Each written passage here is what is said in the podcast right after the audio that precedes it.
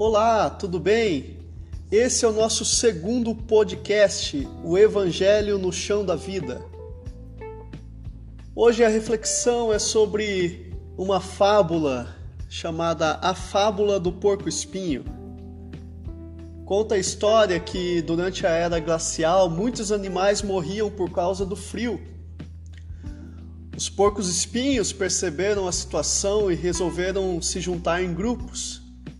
Assim se agasalhavam e protegiam-se mutuamente. Mas os espinhos de cada um feriam os companheiros mais próximos, justamente os, que ofereciam mais calor.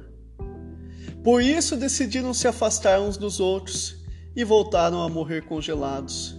Então, precisavam fazer uma escolha: ou desapareceriam da terra, ou aceitavam os espinhos dos companheiros. Com sabedoria, então decidiram voltar a ficar juntos. Aprenderam assim a conviver com as pequenas feridas que a relação com o outro muito próxima pode causar. Já que o mais importante era o calor e assim sobreviveram. Então a moral da história é que o melhor relacionamento não é aquele que une pessoas perfeitas, mas aquele onde cada um aprende a conviver com os defeitos do outro e admirar as suas qualidades. Como dizia John Donne, que os nossos afetos não nos matem, nem morram. Todo dia teremos uma reflexão, o Evangelho no chão da vida. Que você seja uma ferramenta de amor, de afeto ao outro. E que, mesmo que os espinhos do outro te machuquem, releve isso, porque a companhia e o amor do outro, do próximo, é a melhor coisa, é a melhor saída.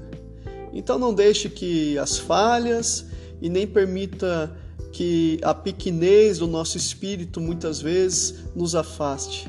Mas não, use isso como um trampolim para você é, chegar ainda mais perto da pessoa. Chesterton diz em uma frase o seguinte que a alegria do outro é motivo da gente amar aquela pessoa, mas os momentos de tristeza do outro são motivos de amarmos ainda mais. Pense nisso. Viva o Evangelho. Ame o próximo como você ama a si mesmo. Um grande abraço e até o nosso próximo podcast, o Evangelho no Chão da Vida.